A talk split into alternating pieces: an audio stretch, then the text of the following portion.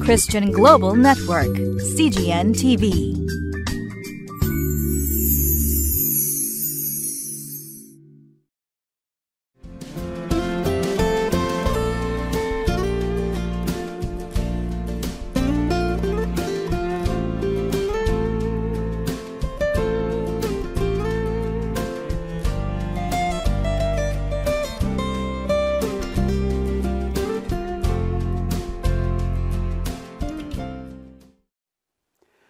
皆さんこんにちは。クライストコミュニティ牧師の大橋健一です。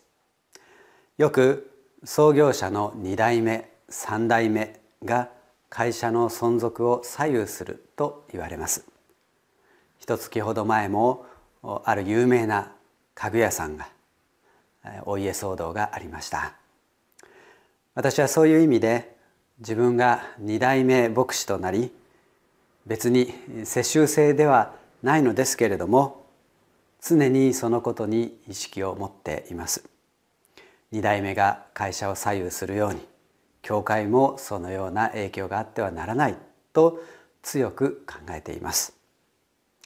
今日は5月6日聖書箇所は列王記第一15章1節から8節。タイトルは契約の恵みがあるので望みがあります。神の国イスラエルの王国は3代目で分裂してしまいました。そんな歴史から神様は何を教えようとしているのでしょうか。今日も御言葉より学んでまいりましょ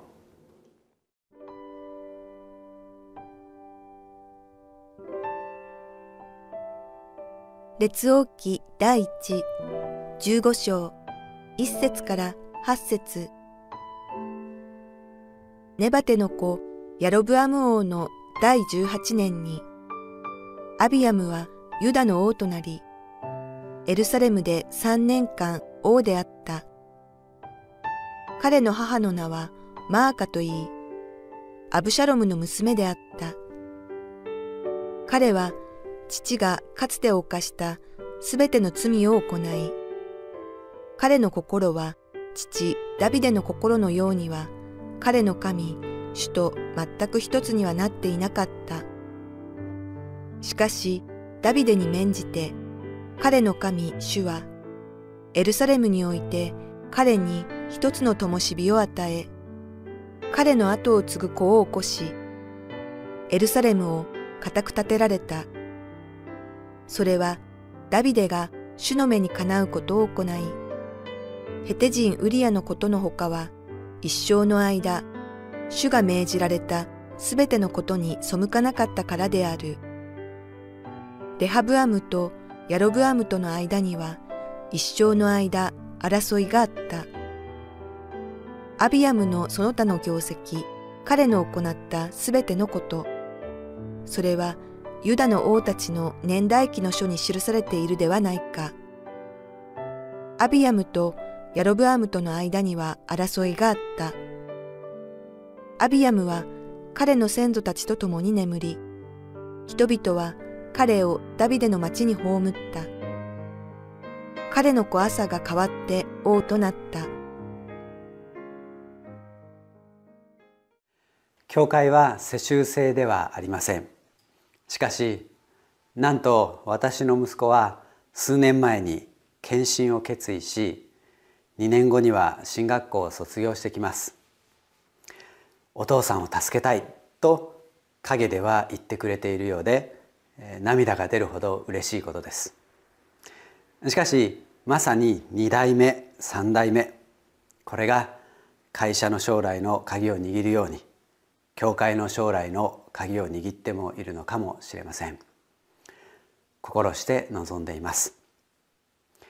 ダビデの子ソロモンはそして、えー、3代目ヤロブアムとレハブエムが王国を分裂させてしまいました。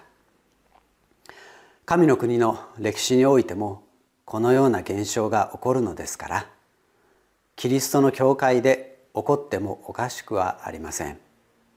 ましてや一般社会においては十分に考えられることであります。三代目レハブアムの後をアビアムが継ぎました。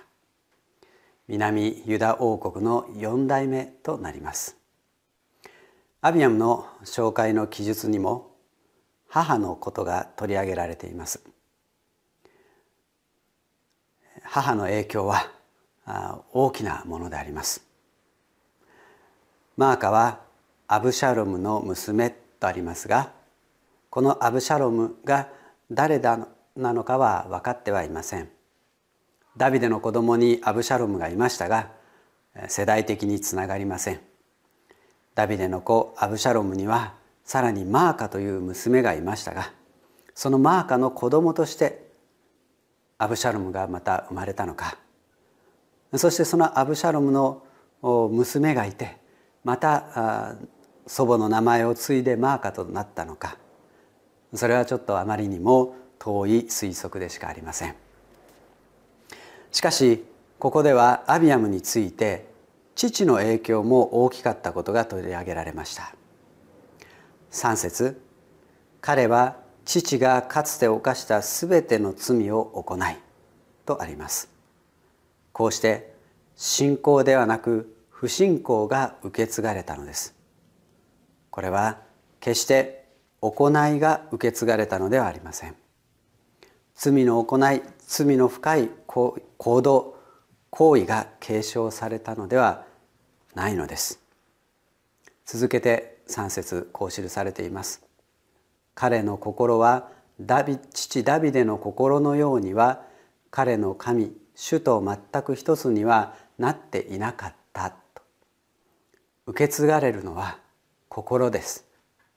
曽祖父父曽祖父ダビデ祖父ソロモンの心。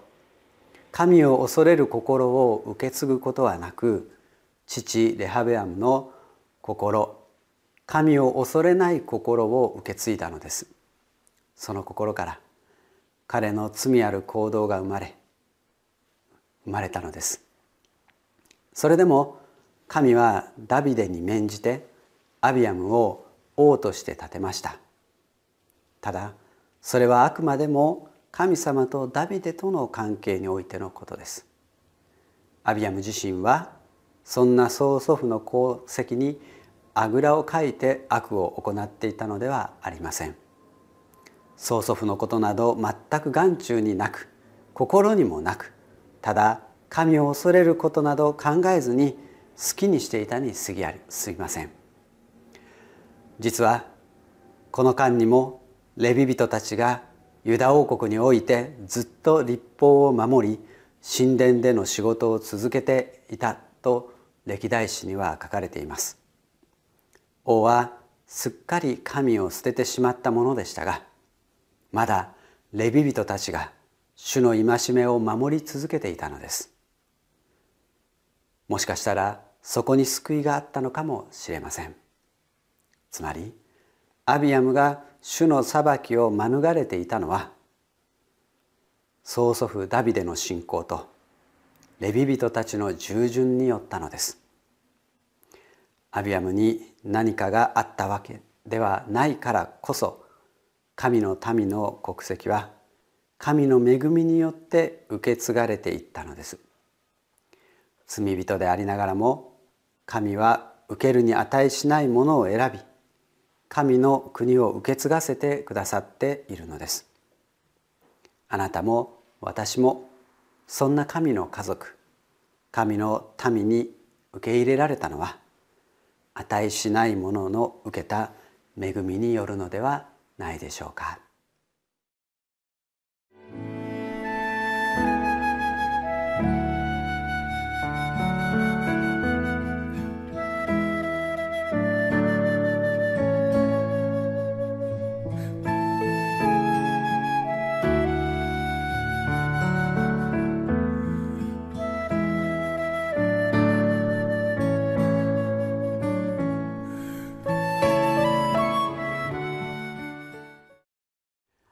神がソドムとゴモラの町を滅ぼすと決めた時アブラハムはその町に正しい者が10人でもいたらその町を救ってくださいと懇願しました。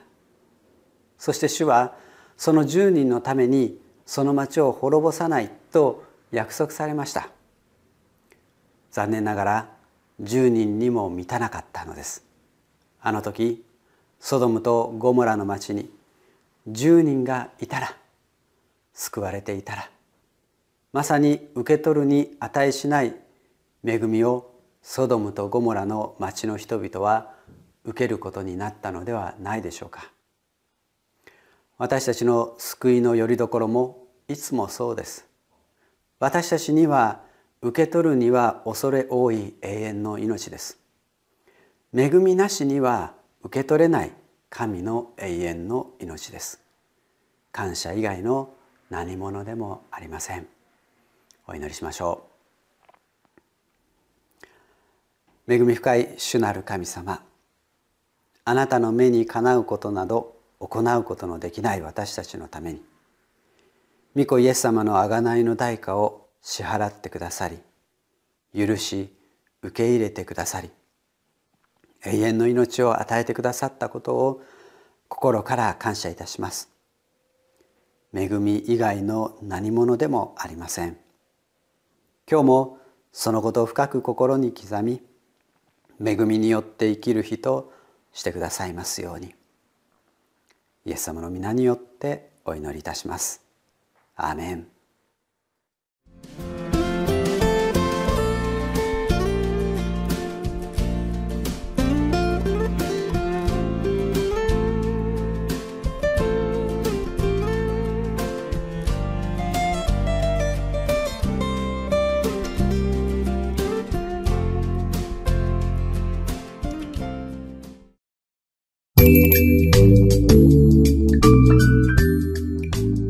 Christian Global Network, CGN TV.